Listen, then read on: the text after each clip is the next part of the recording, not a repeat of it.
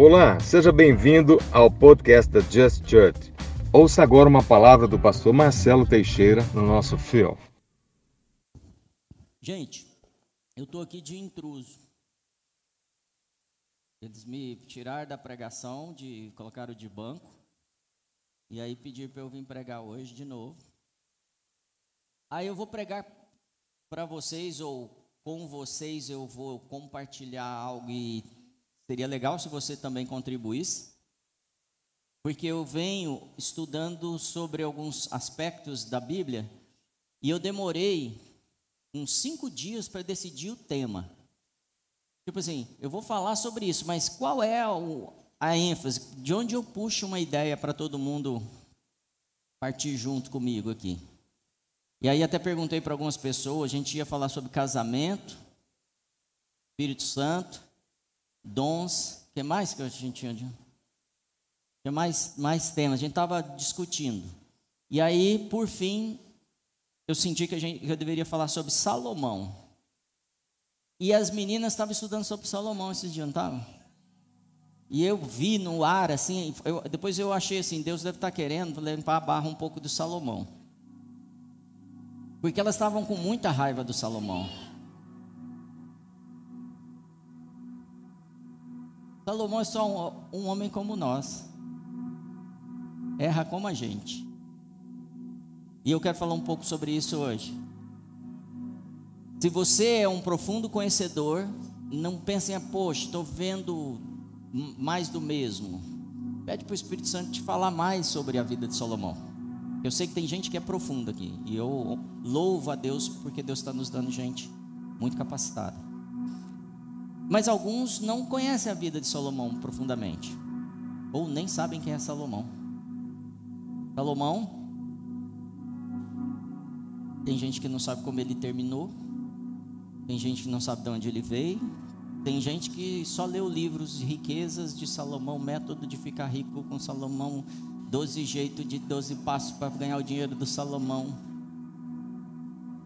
Isso vende, gente. Eu não sei porquê, mas vende. E eu não sou contra isso, não. Só não consumo isso. Deus te abençoe também.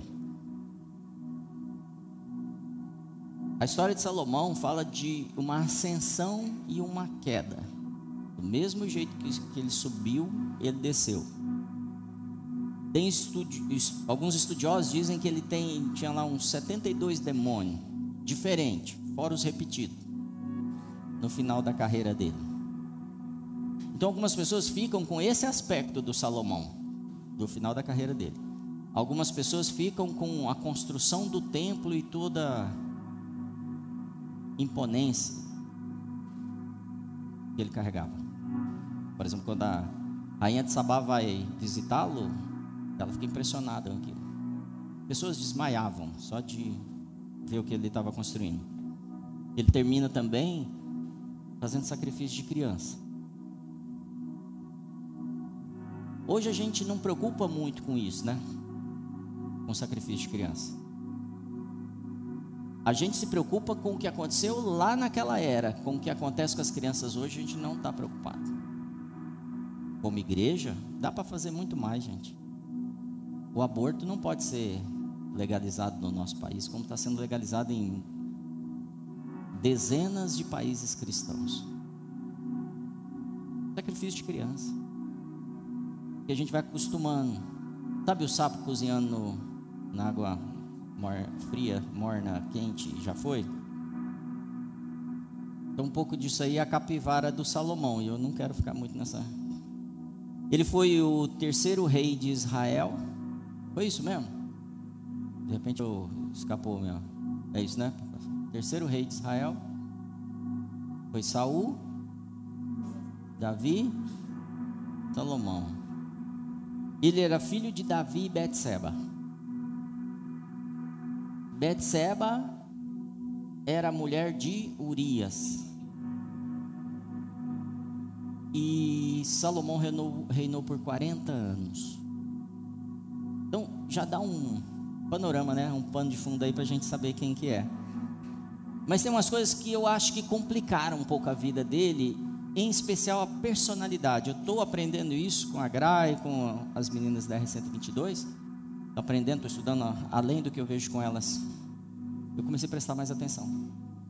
Tipo assim, por que, que essa pessoa está fazendo isso? Por que essa pessoa está respondendo assim? Por que essa pessoa reage assim?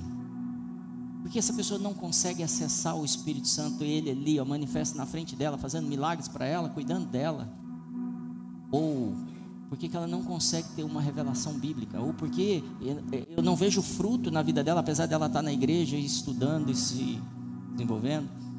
Porque no passado era fácil, era só acusar, esse aí é endemoniado. Mas Salomão é filho de um adultério. E o o país todo sabia disso. Eu sei que as coisas que talvez fossem estranhas, eu já contei algumas aqui, acho que as principais, de quando eu era criança. Eu às vezes fico constrangido de contar, então eu fico imaginando, que não, não são coisas graves igual a de, de Salomão, mas eu vou contar que o meu pai pegou a minha mãe, que era uma mulher casada, e mandou matar o marido dela. É ruim, né? Então eu, eu tenho que imaginar que esse menino começa a crescer com isso na mente. E os, os coleguinhas da escola falam, ah, que fala, viu? Os coleguinhas falam. Você que pensa que seus filhos não estão ouvindo, estão ouvindo tudo, já sabe tudo que você pensa que ele não sabe. E aí, ele vai passando por essa situação, crescendo, virando adolescente. E tudo que eu vejo na personalidade, nas características de Salomão, mostra que ele foi um menino tímido, retraído, cauteloso. Os irmãos dele queriam tomar o poder. E o tempo foi passando. Eu vejo também uma mãe super protetora. Você precisa ler as entrelinhas de, de provérbios de está um pouquinho alto assim. Provérbios, que mais esse livro que tem de Salomão? É, segundo Coríntios, né?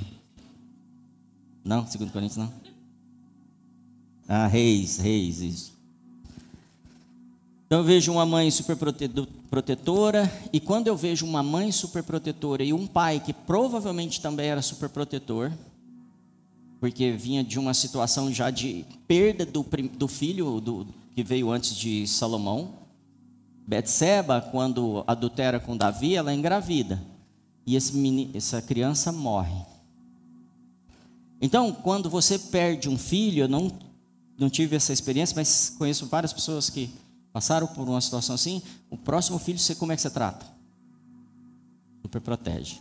Então eu quero que você comece a imaginar que esse menino cresceu extremamente protegido pelo pai e pela mãe. Então ele não caiu, foi criado no carpete, cercadinho, tomada, nem pensar, nem tinha tomada no ambiente que ele ficava. Poeira os outros comiam terra lá fora, mas ele não.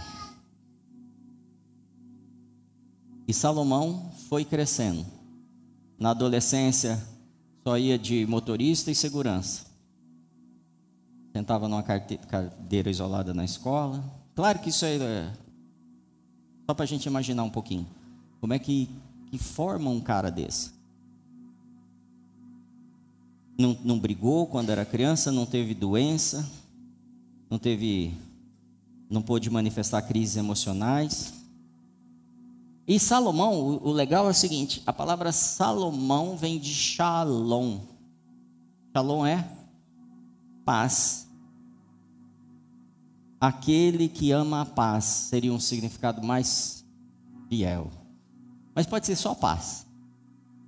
Salomão, então eu vou pôr o nome nesse menino de paz, eu vou proteger ele. Qual é a expectativa dos pais? Não quero mais treta, não quero mais problema. E a Bíblia define um pouco quem era Salomão. Eu vou abrir agora em 1 Reis. Você tem Bíblia aí? Capítulo 4, nós vamos ler seis versículos. Diz assim: a partir do 29. Deus deu a Salomão sabedoria, discernimento. Me ajuda então? Um, dois, três e.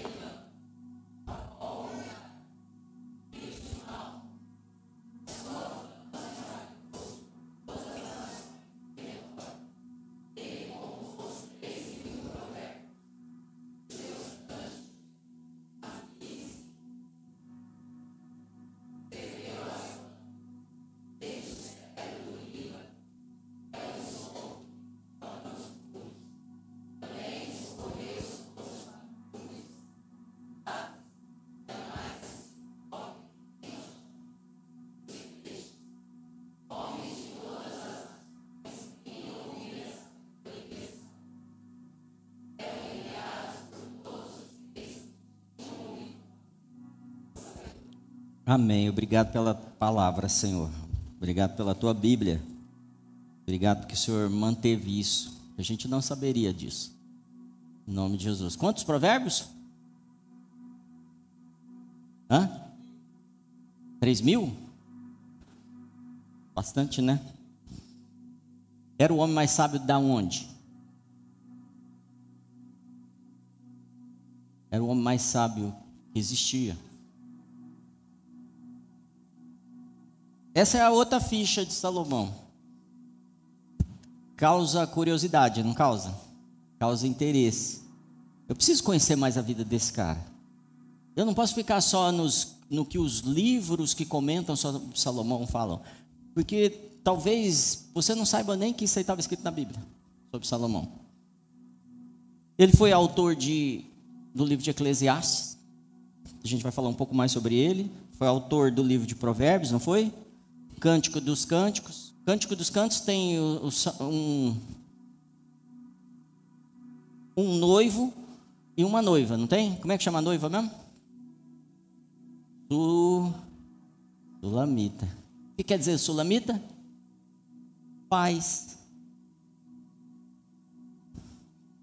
Você vai ler um pouquinho diferente. E lá, os estudiosos, os teólogos dizem que está falando de Jesus e de quem mais? De quem? Está falando da gente. Os, os, teólogos falam sobre isso. Ele compôs também, ele escreveu também o Salmo 127. Dá para pôr o Salmo 127 aí? Vamos ver o que mais que esse cara escreveu.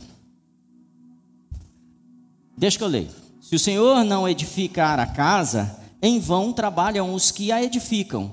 Se o Senhor não guardar a cidade, em vão vigia a sentinela. Inútil vos será levantar de madrugada, repousar tarde, comer o pão das do, de dores, pois assim dá ele aos seus amados o sono. E eis que os filhos são herança do e, os, e o fruto do, do ventre do seu galardão. Como flechas na mão de um homem poderoso, assim são os filhos da mocidade. Bem-aventurado o homem que enche deles a sua aljava não serão confundi confundidos, confundidos, mas falarão com seus inimigos à porta. Você já conhecia esse salmo também? Eu não sei se sabia que era de Davi. Mas falando de. Desculpa, de Salomão. Falando de Salmos, falamos de Provérbios, agora vamos falar um pouco de Eclesiastes. É um livro muito difícil. E aí, quando você abre, por exemplo, Eclesiastes 7, 1 e 2, diz assim: e o dia da morte é o melhor dia, é melhor que o dia do nascimento de alguém. É ruim, né? O dia da morte é melhor do que o dia do nascimento de alguém. Melhor é ir à casa onde há luto do que ir à casa onde há banquete, porque naquela está o fim de todos os homens. É um cara que já está deprimidão, né? E quando você olha a a linha da vida de Salomão, você vê ele com ensinos promissores, aprendendo sobre botânica, zoologia. Daqui a pouco ele começa a entrar numa linha de filosofia que hoje ela é, é, é reconhecida como uma linha filosófica, pessimista. E ele começa a trabalhar só com, com problemas. Uma das outras, uma coisa diferente também é que o livro de Eclesiastes não chama livro de Eclesiastes, ele passou a chamar livro de Eclesiastes. Na verdade, ele chama o pregador. Ele era usado para muitos sábios de Salomão levar aquilo que ele estava falando. Então, é um livro que foi organizado por outras pessoas. Chama Kohelet, o pregador. Era usado para anunciar a palavra num carral, na assembleia. Igual aqui. Eles pegavam aquilo, aquelas palavras de Salomão, ia num carral e falava para eles a sabedoria de Salomão. A divisão dos livros, isso aqui é para você entender um pouquinho o que está acontecendo na vida desse cara. A divisão desse livro de, de Eclesiastes diz assim: do capítulo 1, verso 1 até o 11, ele traz um problema. Então, se você quiser riscar lá, no verso 11, ali ele apresentou um problema. Na sequência, até o capítulo 6, 12, é a busca da solução desse problema. Do 7.1 até o 11.6 são a recusa das propostas de solução. E do 11.12 vai ter um desfecho surpreendente e a gente precisa ter muita atenção, senão a gente não percebe que o livro mudou. Eu não sei se você anotou isso daí, mas isso te ajuda a entender um, livro. E falando de filósofos pessimistas, 90% do capítulo 1 ao 11 poderia ter sido escrito por esses filósofos pessimistas do século 18, 19, 20, 21. Eles falam exatamente igual. Existe uma linha de pessimismo na filosofia. Por exemplo, Eclesiastes 4, 1 e 2. De novo voltei a minha atenção e vi toda a opressão que ocorre debaixo do sol. Vi as lágrimas dos oprimidos, mas não há quem os console. O poder estava do lado dos seus opressores, e não há quem os console. Por isso considerei os mortos mais felizes do que os vivos, pois estes ainda têm que viver. Pessimista não. Eu acho que os mortos são mais felizes porque vocês têm que viver ainda. É mais ou menos assim o papo dos eclesiásticos, quando os caras chegavam para falar com a gente, naquela época. Esse livro é tão pessimista que ele quase ficou fora do canon, do, do livro, da Bíblia. Foi. Eu quero que abra um, um slide aí sobre os filósofos pessimistas, para ilustrar um pouquinho. Aqui, principalmente Schopenhauer e Nietzsche, são dois dos principais. Eles são ateus, né? E eles constroem uma filosofia que você vai ver na mídia, você vai ver na literatura, você vai ver nas personalidades sendo formadas hoje em dia. E há muito tempo isso vem acontecendo. Ali tem uma frase, né? Na perspectiva do filósofo Schopenhauer, viver é sofrer com pequenos instantes de felicidade o que leva a considerar que a vida é absurda. No Brasil, já tem um grupo que, é, de filósofos pessimistas, tem um professor famosíssimo que a galera gosta de ouvir na internet, que é o líder. E em cada frase positiva, na verdade, tem algo destrutivo, levando as pessoas ao que a gente está chamando hoje de depressão, falta de esperança. Lembra da mídia, como eu contei para vocês? A alma carregando, recebendo coisas e formando uma mente? Lembra da mídia que eu falei que também carrega essa informação e leva para a gente todo dia? Pode ser esse tablet aqui, pode ser seu celular, pode ser um canal de televisão, pode ser um parente. São mídias carregando conteúdos que não são a verdade.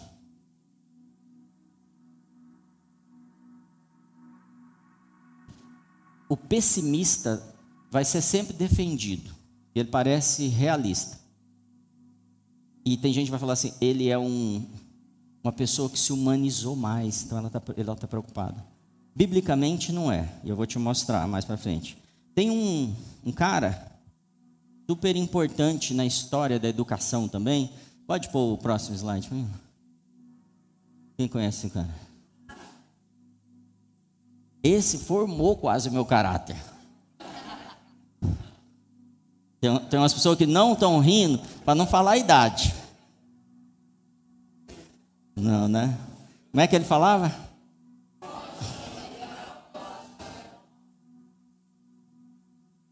Olha lá o Renato. Renato é especialista.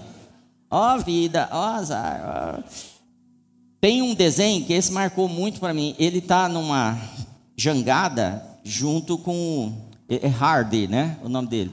É, resistente, ousado, quer dizer o nome dele. E aí ele está com o, o Lip, que é o leão. E eles estão numa jangada no meio do oceano é, naufragaram, né? Estão ali tentando sobreviver. E o Lipe vê uma ilha. Aí ele fala: Ah, Hardy, uma ilha para gente. Graças a Deus. Não fala graças a Deus, mas. Aí ele fala assim: Deve ter canibais lá. Não, não tem, vamos para lá, lá. Aí ele encontra um homem cavando, escondendo um tesouro, e eles fogem tudo, ó, vida, ó, azar, ó, e é assim. Posso ser sincero com você? Eu conheço gente assim. Tudo é ruim, tudo vai dar errado. Pessimistas. E eu não estou falando para você ser cego. Já já eu deixo mais claro isso, mas eu queria que você observasse se há um pouquinho de Hardy em você também. Ó oh, vida, tem que acordar segunda-feira. Tem que trabalhar. Tem que ir no culto. Ó, oh, azar. Tem que cantar, ensaiar. Isso, isso é o total contrário ao reino dos céus para mim. É não ter prazer nas coisas que Deus te dá, os desafios que Ele te entrega, que Ele me entrega. Seja mais lip, menos hard, amém? Tem também os profetas do Apocalipse. Vocês já viram os profetas do Apocalipse? Eles são quase os cavaleiros do Apocalipse. Você conversa com o cara, não, vai dar tudo errado. Eu que te digo, irmão. Não atravessa a rua, vi uma sombra, vi, eu vi, tudo que você encontra com a pessoa é mal. A coisa tá feia, né? É, a psicologia define isso como síndrome da boca de urubu. É, nos corredores da psicologia, não é oficialmente, né? Então, eles dizem que essas pessoas são boca de urubu mesmo, tudo, eles ficam procurando desgraça, carniça, e o tempo todo. Use outras palavras aí, além de desgraça carniça, que eu não posso usar aqui. Né? Eles ficam falando aquelas porcarias. O tempo todo. Ixi, vai ter eleição, vai ter Copa. Vai ter frio, vai ter calor. Vai ter conferência na igreja. Vai ter louvor, vai ter vai ter o ar condicionado ligado, vai ter vai ter raiar.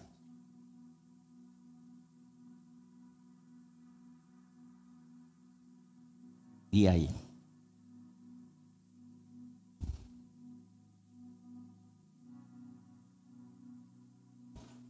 A gente eliminou isso da nossa vida os boca de urubu.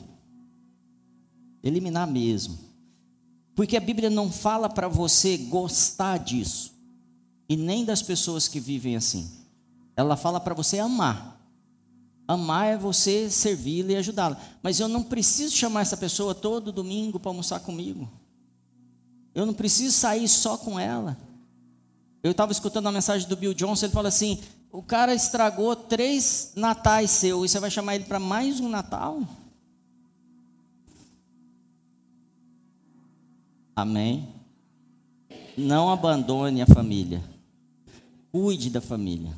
Mas dê limite para cada situação. Vocês todos vão viver melhor. Amém? Existe uma doutora, chama doutora Johnny Wood. Agora talvez te escandalize um pouco que eu vou falar. Ela é professora de psicologia na Universidade de Waterloo, no Canadá.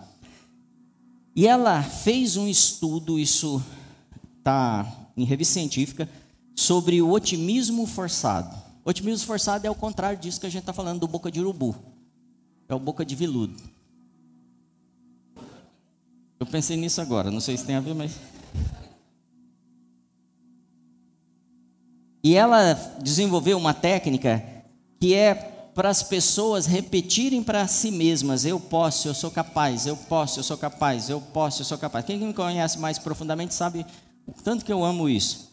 E aí, ela falou assim: vocês vão escrever um diário, e quando ouvirem um sino, vocês vão falar assim: eu sou amável, eu sou amável, eu sou amável, eu sou amável. E depois de terminado o estudo, ela conseguiu medir que a insatisfação dessas pessoas tinha aumentado. A Graça explicou isso lá para mim mais cientificamente, que é disfunção cognitiva, alguma coisa assim. Que é o quê? Não é verdade, mas eu fico falando como se fosse. E aí eu uso a Bíblia, a fé não é pelo ouvir, mas é pelo ouvir da ouvida. Inventa um versículo. Não é o que nós vemos, mas o que nós ouvemos. E a gente força uma situação, e a gente não está falando de fé, não, a gente está falando de inventar coisas e programar nossa mente para acreditar naquilo. Você vai ficar mais triste, segundo a ciência. E a Bíblia não fala para você fazer isso. E aí, é a mesma coisa de eu tentar convencer as pessoas negativamente, tentar convencer elas positivamente. Chama otimismo forçado e no século XVIII, Augusto Comte criou um, um, uma metodologia que chama autoajuda, baseada no, nesse positivismo forçado ou nesse otimismo forçado. E eu tenho problema com autoajuda também. Não tenho nada contra eu ler um livro sobre autoajuda, entender, mas eu não posso pautar minha vida baseada num livro de autoajuda. E não tem nada que vendeu na década de 2000 mais em livros do que livro de autoajuda. Havia um desespero tão grande vamos, e virou uma tendência. E até hoje, técnicas em todos os canais de internet, de tudo. Autoajuda, autoajuda, autoajuda. Pastor, que vai sobrar? Vai imaginando aí. O positivismo forçado vai te tornar mais ansioso. Para para pensar se não é fato. Você começa a acreditar, e, e, você vai ficando ansioso, você começa a brigar com todo mundo, fazer as coisas como não é para ser feita. Porque você está imaginando que elas seriam de um jeito, elas não são. Tem uma frase, ela não é minha, diz assim: o otimista que segue preceito da autoajuda estará sempre despreparado diante da adversidade. Porque ele sempre está acreditando no certo, no certo, no certo, mas ele nunca se prepara para outra situação. É como uma criança que você cria, ela vai dar tudo certo, vai dar tudo certo, e ela não tem, ela não tem desafio nenhum. E aí eu queria chamar os pais para conversar. Eu sinto, eu sinto que a gente protege muito nossos filhos. Eu sinto que nossos filhos não vão para o chão. Filho tem que ir para o chão? Quem estudar vai saber que tem que ir para o chão filho precisa rolar, precisa dar os pulos dele? Tem que mexer na terra? Hum. Tem que pegar gripe e ficar com os outros? O Rafa está falando que tem. Se não for, vocês perguntam para ele, depois resolve com ele. Eu acho, eu acho. Eu não vou falar as coisas que o Davi e a Sara comia no chão, não, porque eles vão ficar bravos comigo. E o segundo é pior, né, gente? Vamos ser sinceros. Depois eu conto só da Sara, vocês não vão acreditar. Tem uma história verídica. A Gra me contou, as, as meninas da, da, do Flame sabem disso. Aconteceu o seguinte: uma mãe. É, não, a, a Jaqueline Hayashi, vocês conhecem a Jaqueline Hayashi? Ela é líder, junto com o Lucas Hayashi, na, na Zion da área do Flame, de crianças. Eu não sei a idade exatamente, mas é o 5.2. Falar nisso ontem, Vou dar dois recados aqui. Três. Ontem a gente foi assistir Radassa. E eu tenho que fazer propaganda. Não estou ganhando nada. Só acho que o reino ganha. Radassa é a história de Esther, pela companhia Nissi. Se você não tem nada para fazer nas férias, pega o carro, vai para São Paulo, compra o ingresso antes, senão você vai rodar em bilheteria esgotando toda hora. Sextas à noite, sábado, das 15 horas e do sábado às 19 horas, se eu não me engano. É demais. Eu já vi peças incríveis no Brasil, fora do Brasil, mas eu vou te falar, toda vez que eu vejo peça deles, é impressionante. Impressionante.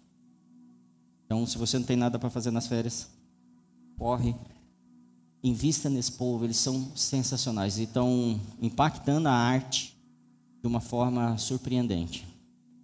Surpreendente. E aí, o menino do 5.2, que é um dos líderes do vídeo, do, dos filminhos dele, estava lá do nosso lado assistindo lá. Foi bem. bem de, hã? É, esse daí. E aí, foi bem legal. Outra coisa, tá, tá pronto para esse recado aí? Prepara aí, Léo. A gente tem arraiar.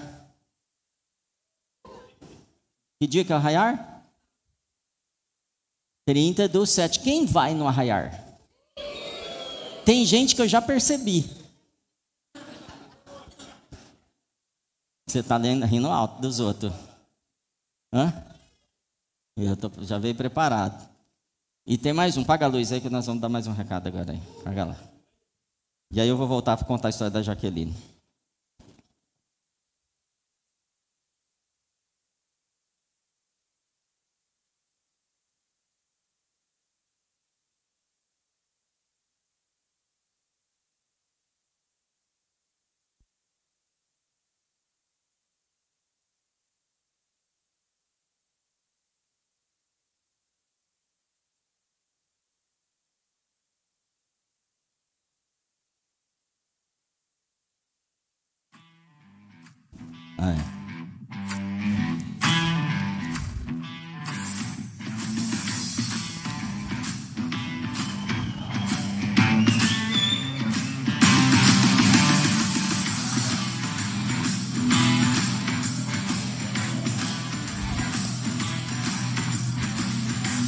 Pode acender aí. Gente,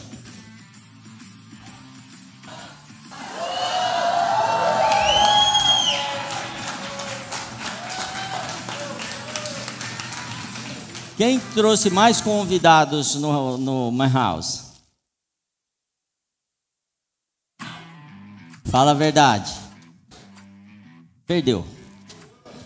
Quem foi o primeiro a fazer a inscrição? Você?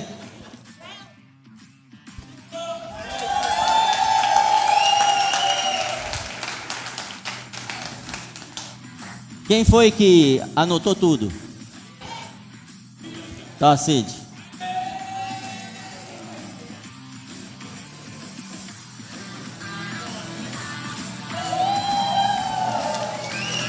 Bom, essa não tem para quem dá, vou ficar para mim então.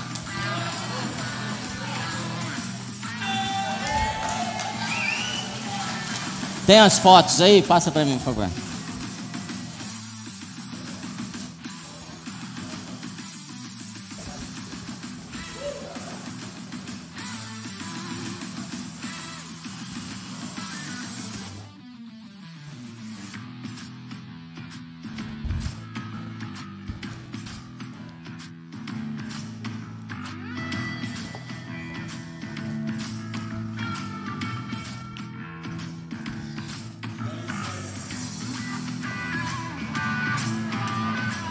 Muito bom. Eu espero que aqueles que faltaram amanhã às que hora? 19h30 estejam aqui. Senão. Gente, o papo tá super reto no, no man house, o homem da casa. Se o seu marido não veio, manda ele vir. Depois não reclama. Deus está construindo um povo, uns homens, lapidando mesmo, forjando. Vai ser muito diferente. Já vou te avisar, terminou o Man House no dia 6 de agosto com churrascão. Umas surpresas aí. Terminou. Eu já trago um novo, um novo curso. Estou indo para Brasília com o JB, preparar algumas coisas lá e a gente já começa um novo curso. Então, se você vacilou, meu irmão, não vacila a segunda, amém? Amém. As mulheres estão com muita inveja, gente.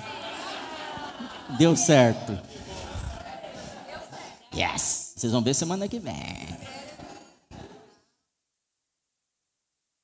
Não, mulher da casa não, filha. Só os homens da casa. O papo é reto, tipo da Jaqueline Hayashi que eu ia contar para você. Jaqueline chamou as crianças. Tem, quem tem criança aí? Levanta a mão só para saber. Leva isso como um super aprendizado. A Graia um dia ensinou que se seu filho interrompe quando as pessoas estão falando, o que, que você tem que fazer? Você chama ele explica. Você não interrompa duas pessoas conversando. Pode ser seu pai, sua mãe, sua avó, seus amigos, seu professor. Você pede licença, não é? E um dos jeitinhos é põe a mão no ombro e espera. Você já sabe, é o código de vocês. E você vai pedir licença para a pessoa e falar, pode falar. E vai dar super atenção para o seu filho. Na hora certa, porque você pode estar tratando de negócio você pode estar tratando um problema, você pode estar tratando com uma pessoa com depressão, por exemplo. Não dá para misturar. E se o seu filho não está fazendo, só treina. Posso te garantir que funciona. Tá bom? Quem ganha com isso? Você primeiro. Saiba disso, a gente ganhou muito com tudo que nossos filhos aprenderam, tudo que eles se desenvolveram e aprende super rápido, mais rápido que a gente. E aí, a, a, a Jaqueline falou assim: criançada, quem obedecer hoje vai ganhar um pirulito. Cara, pastor, não pode. A psicologia diz que vai ser do mal, vai trazer depressão para a criança o resto da vida. Tá bom. E ela fez, terminou, deu os pirulitos, e lá duas crianças ou três não obedeceram. O que, que aconteceu com elas? Não ganharam. E aí vem uma mãe, né? Ô, dona Jaqueline, só esqueceu o pirulito do meu filho.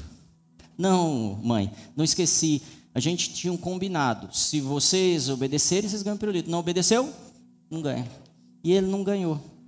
Que absurdo. Onde já se viu? Olha aqui, filho, nós vamos sair daqui, eu já vou comprar um pirulito para você. Imagina como pode fazer uma coisa dessa com você?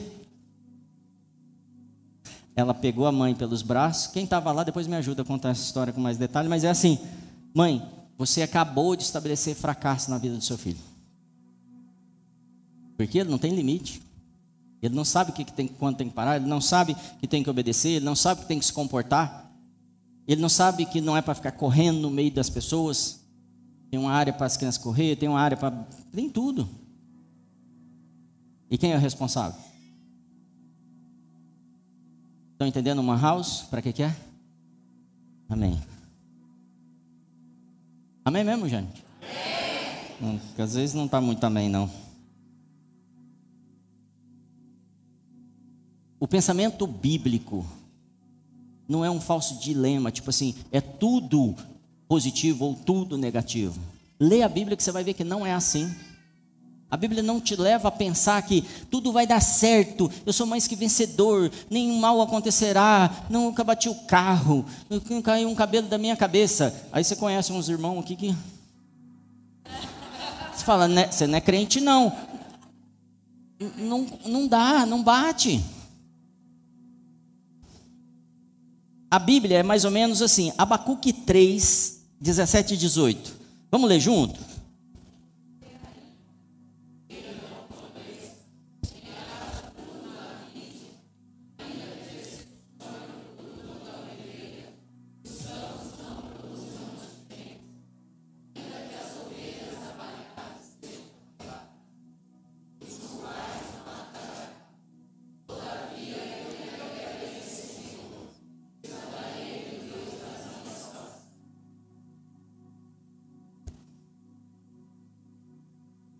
Vamos ler isso de outro jeito?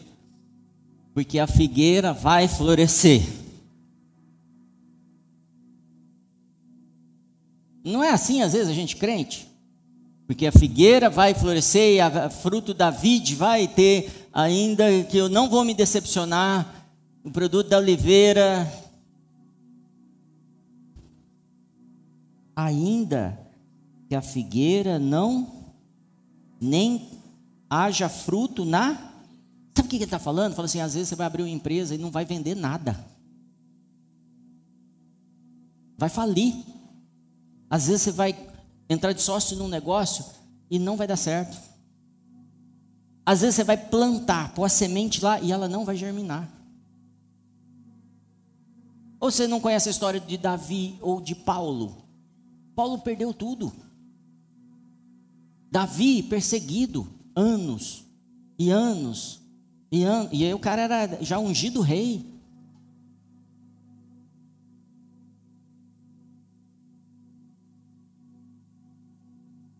É muito sério. Esse é o posicionamento do verdadeiro cristão. Ele não fica programando, oh, é tudo lindo, ou ah, vida, ó, oh, azar, vai dar tudo errado e eu preciso morrer, Jesus precisa voltar logo.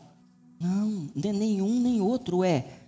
Todavia eu me alegrarei no Senhor, exultarei em Deus da minha salvação. Tenha fruto ou não, tenha dinheiro ou não, seja curado ou não seja próspero ou não. Tem gente que mede a espiritualidade pelo, pelo número de zeros que tem lá no casas ocupadas lá no, no banco. Tá, se tem mais de um milhão, dois milhões, dez milhões, trinta milhões, então você é mais crente. Não é. Tem gente que vai ter igreja com cem, cento e poucos membros. Tem gente que vai ter com mil. Salomão, um dia que foi organizar as coisas, falou assim: chama os líderes de 100 e os líderes de mil. Porque é assim, está definido. Porque as coisas precisam funcionar do jeito que ele planejou. E as coisas que não deram certo na sua vida, pode ter sido por escolhas erradas. Pode ou não pode? Teve gente que falou rápido, sabe o que é já. Escolheu errado. Fez besteira. Saiu com o primeiro cara. Pegou a primeira que passou ali. Deu um sorrisinho.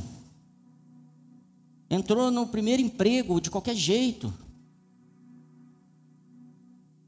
Começou a vender produto de qualquer fornecedor. Fez alianças. Comprou curso.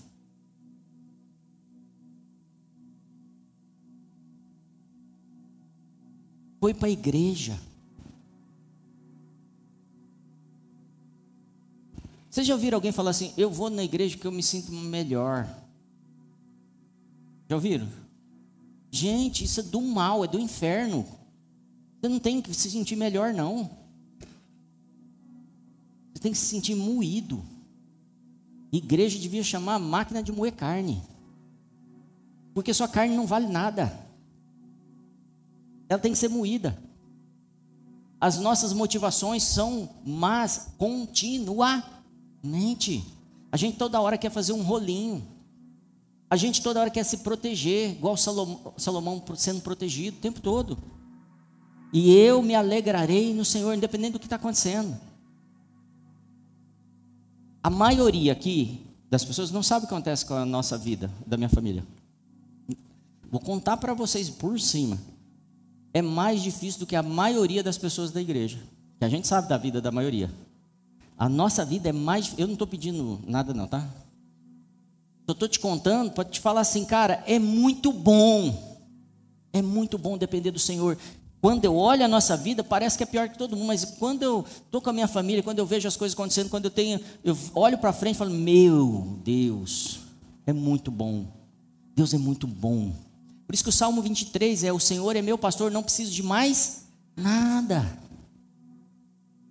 E espero que a palavra te convença que Ele é suficiente não é o dinheiro, não é sua beleza.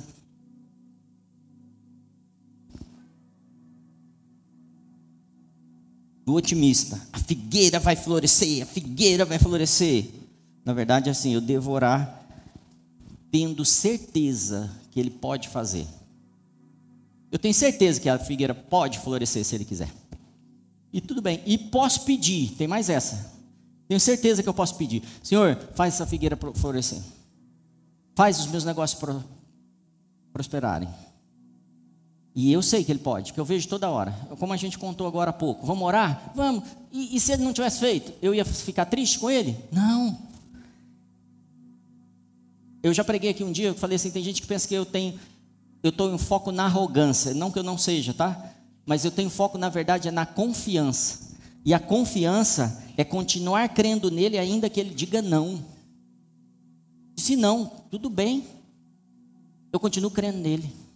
Não funcionou, continuo crendo nele. Não fui curado, continuo crendo nele. Não muda a minha relação com ele. Eu só, passo, só sei que eu confio nele, confiança. Jó disse: Ainda que ele me mate, nele esperarei. Ainda que ele tire tudo de mim, nele eu espero. E aí, eu não vou entrar nesse assunto mais profundamente, mas acho que você já entendeu os filósofos pessimistas. São trágicos, é uma corrente filosófica que opera, aqui no Brasil tem uma base para isso já.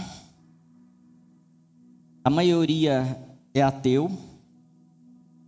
E eles dizem assim: viver é sofrer com pequenos instantes de felicidade. A vida é dor, miséria e sofrimento. E essa corrente influenciou muita gente importante. Fernando Pessoa diz assim: somos apenas um, cad um cadáver adiado. Desculpa, eu acho que é assim. Somos apenas um cadáver adiado que se reproduz. É assim a frase. Ô louco, sou isso não. Sou imagem de Deus. Eu sou aquele que veio para fazer aquilo que Ele quer e fazer as mudanças e multiplicar também. Amém? Tiago diz assim no capítulo 1, verso 5: Se alguém de vocês tem falta de sabedoria, faz o quê? Sabedoria é um problema, então?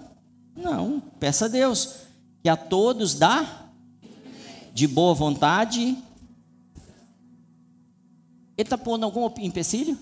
Não, você quer sabedoria?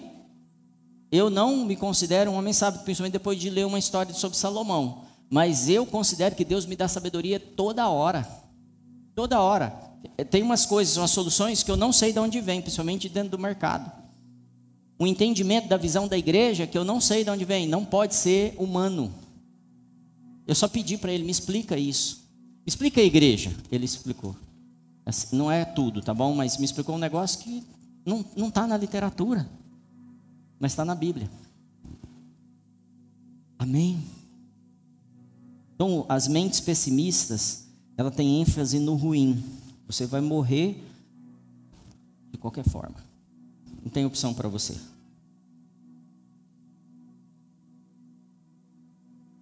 Quando eu pego essas mentes, eu falo assim: creio nisso mesmo, nós vamos morrer, você vai morrer também. Me dá seu carro já que você vai morrer mesmo? O que você acha que eles respondem? Mas você vai morrer. Para que você quer carro?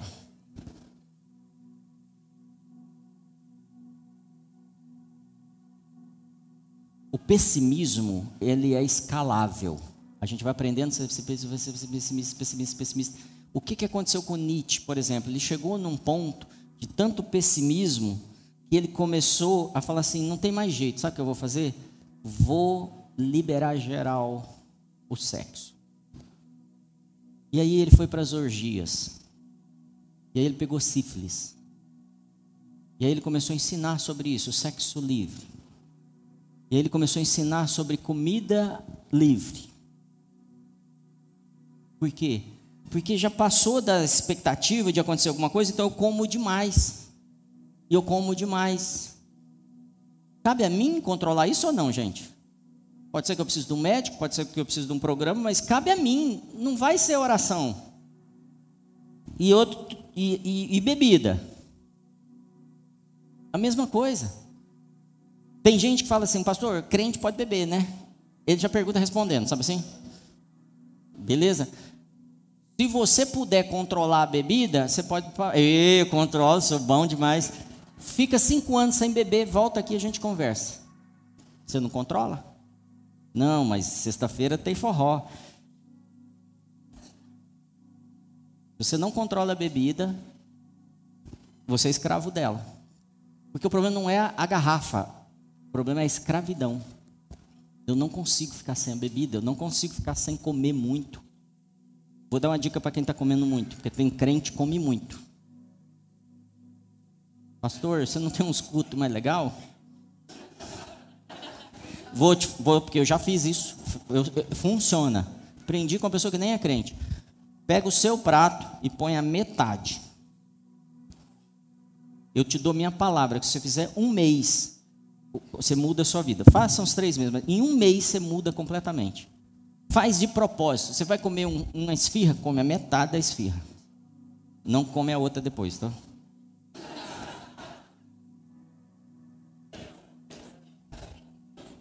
O, o Vitor está querendo pôr fogo em algum trem aí. É a metade dele.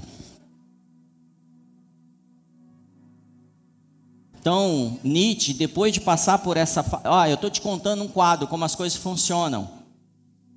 Nietzsche, depois de passar por essa fase de ter um monte de conhecimento, um monte. Sim ou não? Sim. Aí, e dinheiro, e, e poder, e influência, ele caiu na comida, na bebida e no sexo. Tem um nome para isso aí, não tem esse povo de nilismo, como é que é? Nilismo, né? E aí começa essa história do nilismo, que é a busca do prazer. É tudo é prazer. Se, se eu, pastor, isso não faz sentido. Não dá prazer. Eu vou no seu culto, não dá prazer. Eu não sinto. Estou tintindo são.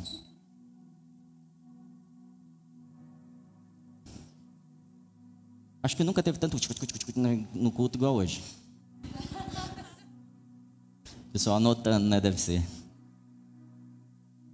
Por quê? Porque existe uma linha, uma corrente de comportamento que é tudo é prazer. Por isso que a Anitta está na posição que está, porque a gente pensa que a gente precisa do prazer. Por isso que o Faustão ficou 30 anos na capa da Globo. Porque é o prazer, eu preciso, eu mereço, pastor. Por isso que quando a gente ganha dinheiro, o que a gente faz um plano, fala assim, vou tirar férias 30 anos. Não, não vou fazer mais nada, não vou trabalhar. Porque é o prazer, esse é o niilismo. Isso formou na nossa mente. A gente pensa que é isso que dá resultado na nossa vida. E, e, e o próprio Nietzsche mostra que não, porque aí ele vai para o sexo, para a bebida, para a comida, para as orgias, e cada, cada dia está pior. Não foi o que aconteceu com Salomão? O conhecimento foi chegando tanto, a fama foi chegando tanto, que eu, que eu não tenho mais padrão assim para as coisas. E Salomão entra nessa crise também. Eclesiastes 1,13, não precisa abrir não, fala assim, busquei conhecimento. Ele não fala, buscou conhecimento? Eu busquei conhecimento. E o conhecimento por si, se eu buscar ele pelo conhecimento, ele me deixa louco. Eu preciso de um motivo para buscar o conhecimento. Eu não posso buscar o conhecimento pelo conhecimento. O conhecimento por vaidade me deixa perdido. Porque não tem referência mais. Cada hora é uma vaidade, cada hora eu vou comparar com uma coisa. E você vai ver ele falando assim, tudo é vaidade. Na verdade, ali é sopro, tá? Mas tudo é vaidade. E o conhecimento por competição, que está na vaidade também, me tira a vontade de viver. Eu, um compra uma garrafa de vinho de mil, o outro compra de dois mil, o outro compra de três mil, e assim vai. Wayne Luke, que é um, um cientista, também diz assim: quanto mais sabemos, menos seguros nós ficamos. A ciência está falando, quanto mais você busca conhecimento, quanto mais você sabe. Pastor, mas você vive provocando a gente estudar. É, porque eu preciso achar o lugar aqui. Não é o conhecimento por conhecer. Não é o conhecimento por competir. Não é o conhecimento para falar que o outro está errado. Por isso que a gente vive um mundo polarizado. Está todo mundo pensando que é por política. Não é se mudar, tirar toda a política, mudar o, o modelo político hoje, a gente vai continuar competindo um com o outro. Porque a gente quer ser melhor. Às vezes a pessoa é do partido que eu não concordo e eu não me relaciono com ela. Mas ela é uma pessoa fantástica. Acho difícil, mas imaginando que ela é uma pessoa fantástica, estou brincando, tá? É. Então a pessoa fala, mas é porque ele é do time, é igual do time. Que não, gente, o povo mata por causa do, do time, do, do jogo de futebol, dos caras que estão chutando a bola. As pessoas matam. Competição. Então, a gente só trocou o símbolo. Era futebol, agora é política, agora é LGBTQI, e evangélico. É, cada hora é uma coisa, porque eu, eu não ouço o que o outro fala Aí, assim, pessoa, eu não gosto de pão de queijo, eu gosto, viu, gente? E o outro gosta. Aí eu começo a não gostar nada dele, porque ele gosta de pão de queijo, eu não gosto. Então, essa busca por conhecimento não é para o bem, é por uma competição. E ela acontece dentro da escola de teologia. Ela acontece dentro das igrejas. Ela acontece entre nós aqui, ó. Mas não concordo. Senta, pergunta. Cresce. Pergunta. Pergunta de novo. Fala a sua opinião. E seja ouvida. E depois disso, qual é a próxima fase do ser humano? Então, prazeres, sexo, comida, bebida, buscar dinheiro para fazer mais sexo, mais comida, mais bebida, mais ostentação. Na Alemanha, por exemplo, agora estão institucionalizando, existe um projeto de lei para liberar fazer sexo com um animal. No Brasil também, tá, gente? Com criança, com o, o, o marido da Fátima Bernardes, entrou com um projeto para. Como chama isso mesmo? Incesto. Para ter relação sexual, pais e filhos. Passou no seu Brasil, Brasil no seu país aí. Foi, não passou, não aprovou, mas foi votado. Se está votando, se está entrando com, com uma medida dessa, é porque ninguém está nem aí, porque eh, as pessoas estão procurando caminhos novos, experiências novas. Então, quando eu não tenho algo que Salomão não estava achando, eu começo a alcançar todas as coisas e misturar todas elas. E daqui a pouco eu me perco no meio delas. O Cazuza vai falar o quê? Os meus heróis, vocês sabem de cor. Cantou pra caramba, hein? Esses heróis. Mano, os heróis. Por quê? Porque essa overdose, e a Anitta propôs, Lula, ajuda nós aí, que libera maconha, né? Por quê? Porque a gente está liberando outras coisas. Porque os princípios verdadeiros a gente já começou a negociar. A gente já aceita uma fofoquinha. A gente já aceita algo que não é bíblico. Porque eu preciso justificar o meu interesse. Estou muito duro, gente? Fernando Pessoa, fera sadia, um cadáver adiado que procria. Essa é a frase exata.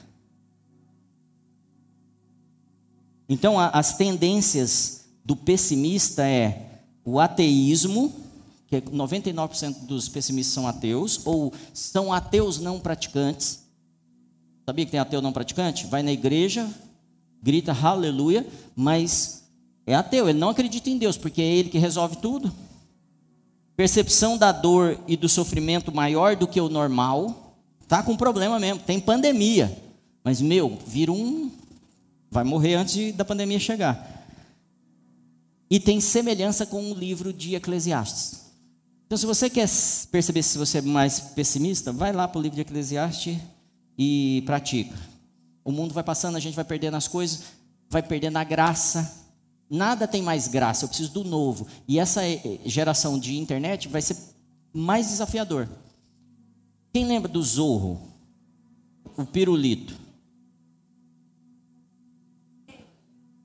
Gente, a gente ficava doido para arrumar um zorro. E no mês que vem, de novo. E no, não, não era assim? Ô Jefferson, não finge que você não sabe, não.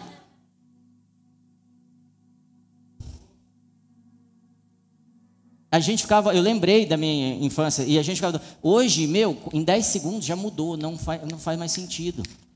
E por isso que eu não, não mantenho os valores. Então Salomão se perdeu como os filósofos pessimistas. Uma vida entre tédio e desgosto, vaidade de vaidade. Se a necessidade é satisfeita, logo sigo para o tédio. Como que é isso? Eu fico desesperado para comprar um carro, uma bolsa. Aí eu me viro, programa, parcelo, compro. O que, que acontece? Tédio. E depois que eu tenho cinco carros, aí eu começo a comprar um carro, aí eu falo, falo o quê? Coleção. Eu estou jogando lá em cima, pode ser qualquer área do que você está fazendo. E aí eu começo, e eu começo, coleção de camisa, coleção de. Não sei. E eu começo, meu guarda-roupa começa a se encher. É só comigo? Então, o conhecimento excessivo acontece a mesma coisa. Já viu que a coisa que mais se compra e não se usa é o quê? Livro. É, o, o, o, o, caso do. Você está falando, eu concordo com você, mas, no geral, o livro não se usa. Como eu sei disso, porque eu tenho números do livro, né? Roupa é difícil. Então, o excesso de conhecimento, buscar muito conhecimento, não te leva à sabedoria. Espero que você tenha visto isso aqui excesso, eu preciso de conhecimento, preciso de conhecimento. Por isso que eu ouço todos os pregadores da, da do, do mundo. Ele não te leva à sabedoria. E sim, isso é o que estou falando. O conhecimento correto e o conhecimento da verdade te levam à sabedoria. Então eu preciso da fonte certa para ter esse conhecimento. Então eu tenho que correr mais atrás da fonte do que da sabedoria. Porque ele falou, é só pedir. Então eu devia correr atrás dele. Faz sentido? Corra atrás dele, corra atrás dele, corra atrás dele. E aí eu bah, encontrei com ele. O que, que eu tenho? Sabedoria. Mas eu vivo correndo atrás de sabedoria de todo jeito. Treinamento disso, curso disso, material disso, livro disso, professor disso. Estão entendendo tanto que o Man House é importante? Foi pensado na verdade. Não foi pensado assim, ah, vamos fazer mais um curso de entreter esses homens. Não.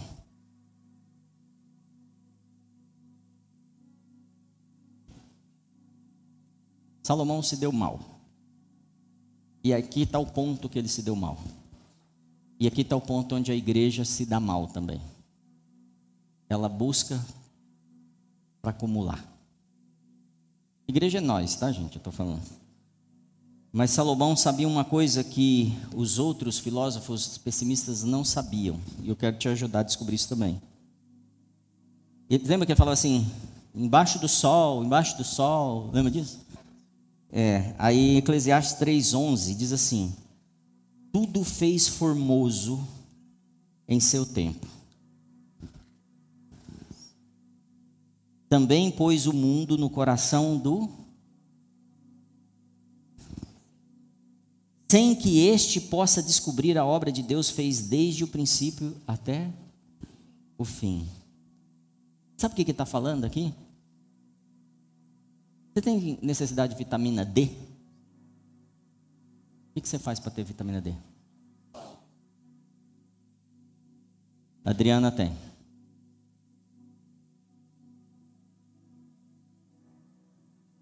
Você tem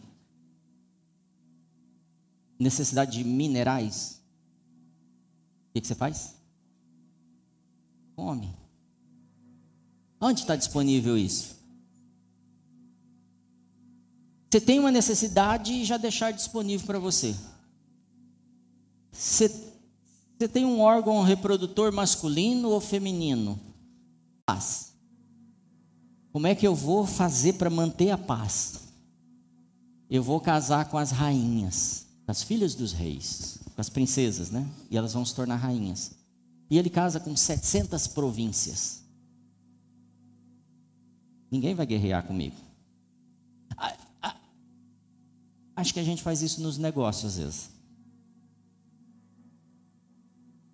Nos relacionamentos.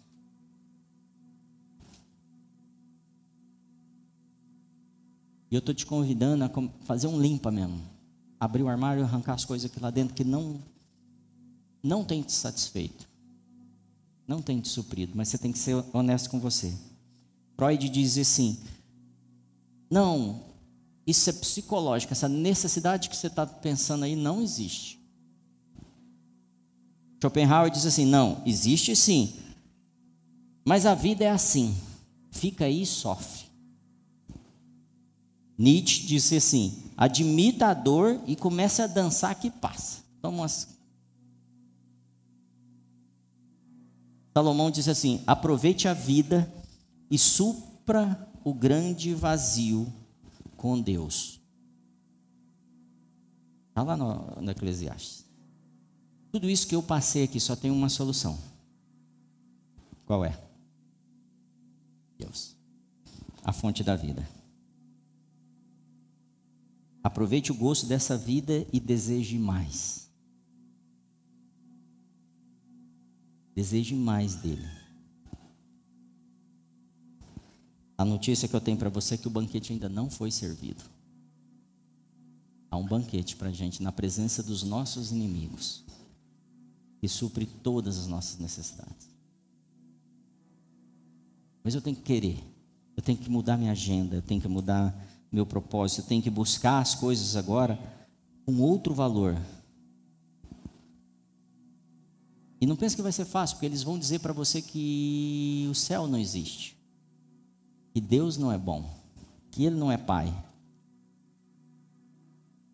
E Salomão diz que o segredo do Eclesiastes, do pregador, não está abaixo do sol. Logo entendo que ele está acima do sol ele não descobriu a solução para a vida dele aqui. Esse vazio que derrubou ele. O segredo do Eclesiastes não está em quando olhamos para nós mesmos. A gente está buscando suprir coisas que nunca serão supridas porque nós não as suprimos atendendo a gente. Vou te dar base bíblica para isso. Conhece José? Conhece Mordecai? Conhece Daniel? Eles se tornaram um governo porque eles pensaram no outro. Eles estavam preocupados com outra coisa, não era com eles.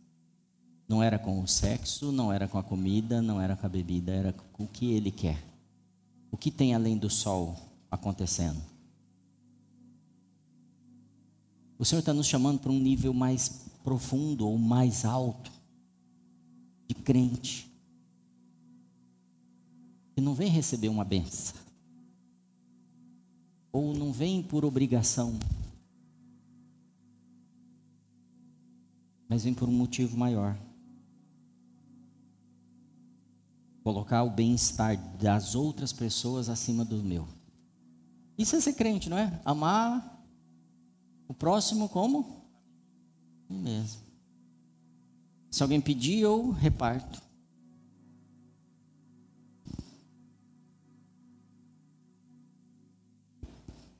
Salomão também começou assim.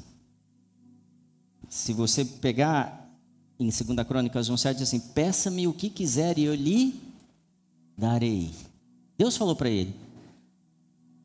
Imagine Deus falando para você hoje: Pede, pede, o que, é que você quer?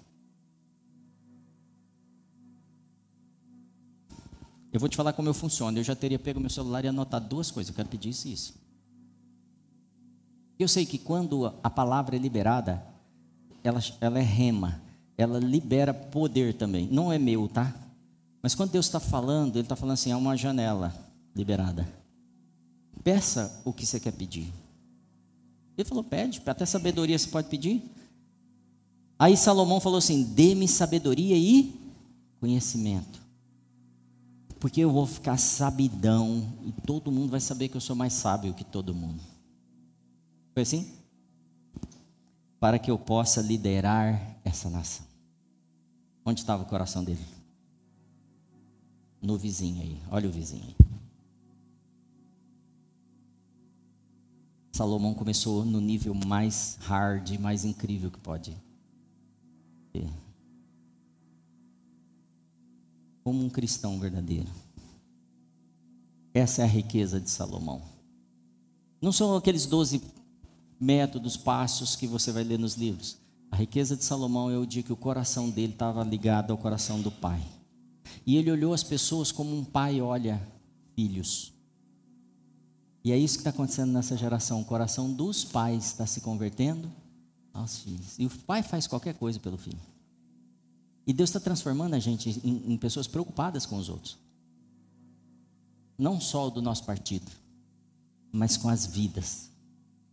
E Ele não está preocupado se a gente vai convencer ela a trazer para a igreja. Ele. Tá, está preocupado se eu vou convencê-las e mostrar para ela que eu sou a igreja e que Ele pode achar, acessar Cristo em mim, a esperança da glória na vida dela.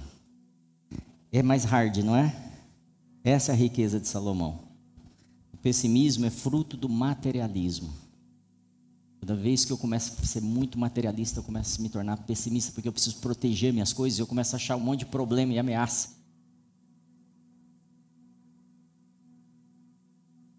Nós somos materialistas, sim. Queria chamar a banda aqui. Por favor. Eu espero que o Espírito Santo esteja falando com você como está falando comigo.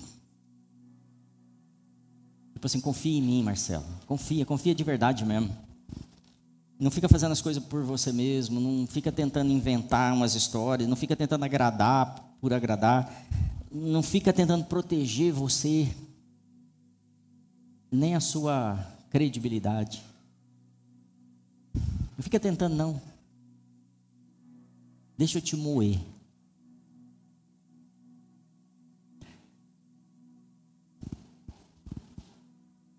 No culto passado, nos dois cultos, eu não sei, alguns dias atrás eu preguei sobre arrependimento, vocês lembram?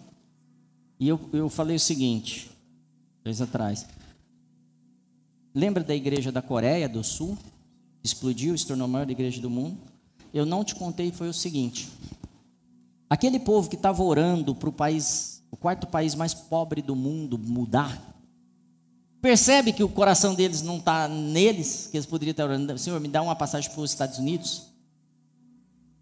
Ele não estava orando por isso, ele estava, Senhor, como nós podemos mudar a nossa nação? Tem muita gente sofrendo. E aí, nesses encontros de oração, um dos irmãozinhos levantou e veio aqui na frente, falou: Irmãos, quero dizer algo para vocês. Eu roubei o irmão ali, ó e eu me arrependo. E eles saíram do culto quando acabou, e de repente todo mundo começa a voltar, arrependidos. E cada um começa a confessar o seu pecado, porque ele não estava mais preocupado com a credibilidade dele, e sim com aquilo que Deus queria fazer. Ele não está preocupado mais em saciar as necessidades naturais comuns dele, mas ele estava preocupado que outro acessasse o que estava acontecendo com ele. E o Espírito Santo começou a gerar arrependimento. E eu sei que o avivamento verdadeiro não acontece se nós não nos arrependermos. Jesus é muito claro quanto a isso, quanto a arrependimento, quando, quanto a consertar as coisas. E ele não tem problema com o que aconteceu. Ele não tem problema com os assassinos. Ele perdoou todos. E pôs um como o cara, Paulo. Ele não tem problema com os adúlteros. Ele perdoou Davi.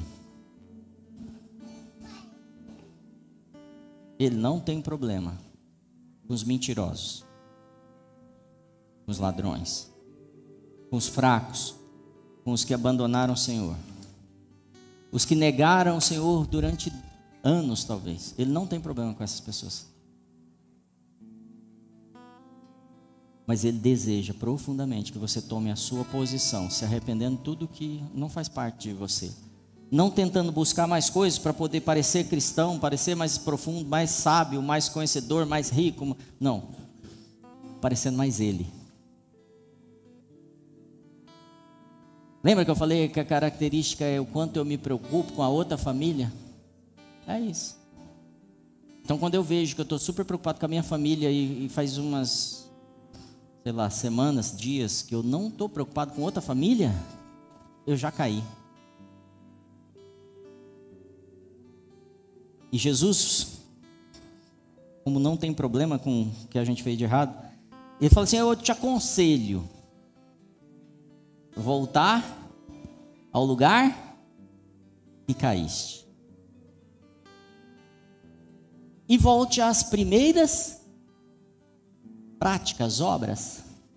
Você lembra lá no começo, quando você se preocupava com tudo, você queria ajudar as pessoas, arrumar as cadeiras, visitar e abraçar e beijar e arrumar um dinheiro porque está faltando um bujão de gás no irmão? Você lembra disso? Então volta para lá. Ele não falou assim, você precisa ajoelhar, pedir perdão, fazer. Ele não falou isso dessa forma. Ele falou, volta lá. Para onde é a sua posição? Salomão, você já casou com 700? Volta para o seu lugar. É só isso que Deus estava esperando dele. É só isso que Deus está esperando de mim, de você hoje. Volta onde caíste.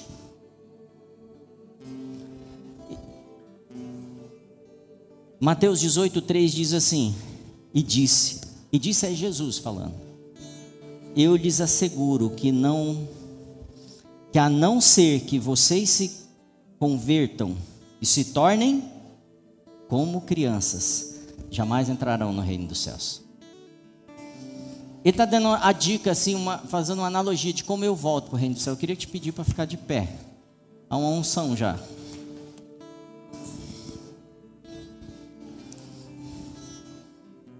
Eu não sei se você já andou de avião. Teve um tempo que eu viajava toda semana, várias vezes na semana de avião. E era, eu já sabia todos os caminhos, os macetes, a maneira de entrar mais rápido, de me proteger e sentar na melhor cadeira e não perder tempo com mais nada. E eu entrava naquele avião e eu não percebia que ele estava voando. Eu estava em outro lugar já pensando em outras coisas. E eu estava voando. E eu estava ouvindo um, um pastor contando a experiência dele e, e, e ficou claro para mim que eu caí em algum lugar. Ele falou que entrou no, no avião, passando pela mesma coisa que eu passo, passei, passava, de não perceber mais que eu nem estou voando e de repente entra uma criancinha e gruda na janela do avião. Papai, papai, eles estão carregando as malas. Papai, será que será que a gente consegue ver a nossa mala? E, e eu, eu não estou vendo, mas será que eles vão? Ô oh, papai, eles estão abastecendo o avião agora. Eu não estava percebendo nada. Eu estava em outro lugar. Papai, papai, será que eles vão trazer os amendoins para a gente? Aqueles amendoins, eu quero amendoim, eu quero Quero curtir isso. Eu quero viver essa jornada com Jesus. Eu quero experimentar esse voo. Papai, papai, ele está dando ré. Está dando ré. Já.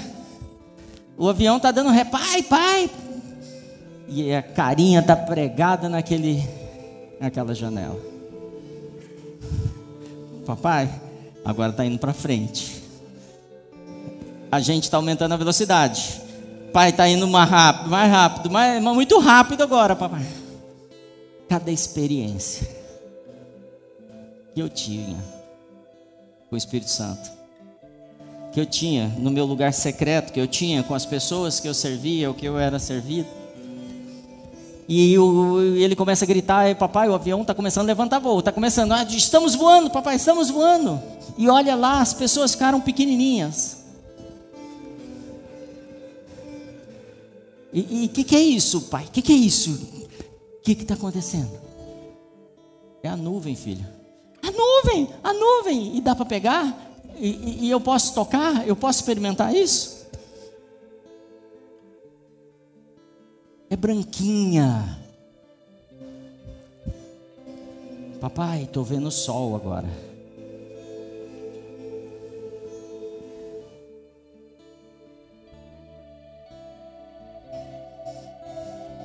A gente precisa voltar a ser essa criança que a gente foi lá atrás. E curtir cada coisa que ele faz com a gente na segunda, na terça, na noite, no dia, na manhã, nas escrituras, na oração, no abraço, na convivência, em tudo que nós perdemos isso. Nós precisamos ser simples de novo. Na vida com Ele porque senão nós não vamos entrar no reino. Salomão se perdeu. Porque abriu mão da simplicidade das coisas que ele tinha. E eu te convido agora para se arrepender e voltar às primeiras práticas, às primeiras obras que você tinha. E se você ainda não reconheceu Jesus como seu Senhor, levante sua mão e fala: Eu quero reconhecer agora, porque não há outro amor maior do que esse. Eu quero receber esse Senhor na minha vida. Eu quero voltar a ser criança como eu fui contigo, Jesus, um dia. Me perdia em Ti. Não tinha hora, não tinha dia, só queria estar em Ti. Eu só queria estar no Teu movimento, no Teu amor. Eu só queria sentir Teu abraço, Jesus. Eu, compliquei demais, eu busquei sabedoria demais, eu busquei conhecimento demais, eu busquei competição demais. Eu me igualei ao mundo, à sabedoria desse mundo, mas eu quero voltar agora. Eu me arrependo. Me recebe como criança, como o teu filho menor, mais jovem. Jesus, somos gratos pelo teu amor pelo teu abraço de amor, pelo o frescor, o aroma de amor que você liberou aqui. Recebe-nos como simples, como quem não tem nada. Recebe-nos como crianças. Recebe-nos de novo nós abrimos essa porta para Ti hoje, Jesus, para nunca mais nos afastarmos, nunca mais te deixar, Jesus, nunca mais buscar soluções desse mundo, das técnicas para nos manter, para nos fazer sobreviver, para nos fazer feliz. Há um buraco no nosso peito e só você pode preencher. Abraça-nos, Jesus, nessa noite de volta. Como aquele pai que recebe o filho voltando, desesperado pelo filho.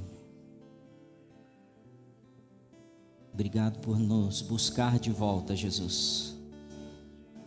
Obrigado por nos colocar na família de volta, Jesus.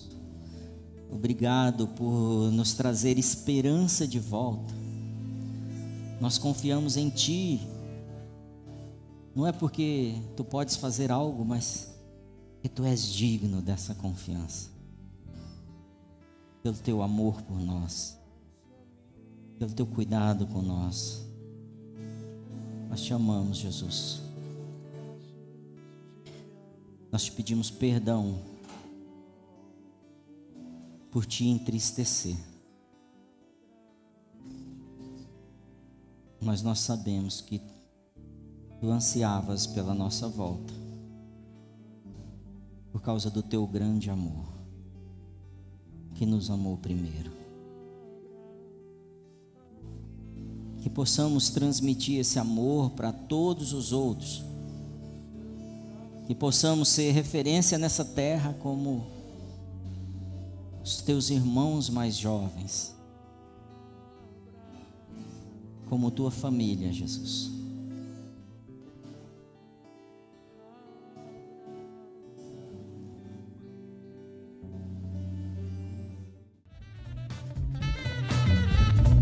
Muito obrigado por acompanhar. Continue ouvindo e sendo edificado aqui no nosso podcast ou através do nosso YouTube. Lembre-se de compartilhar com seus amigos e sua família. Deus o abençoe.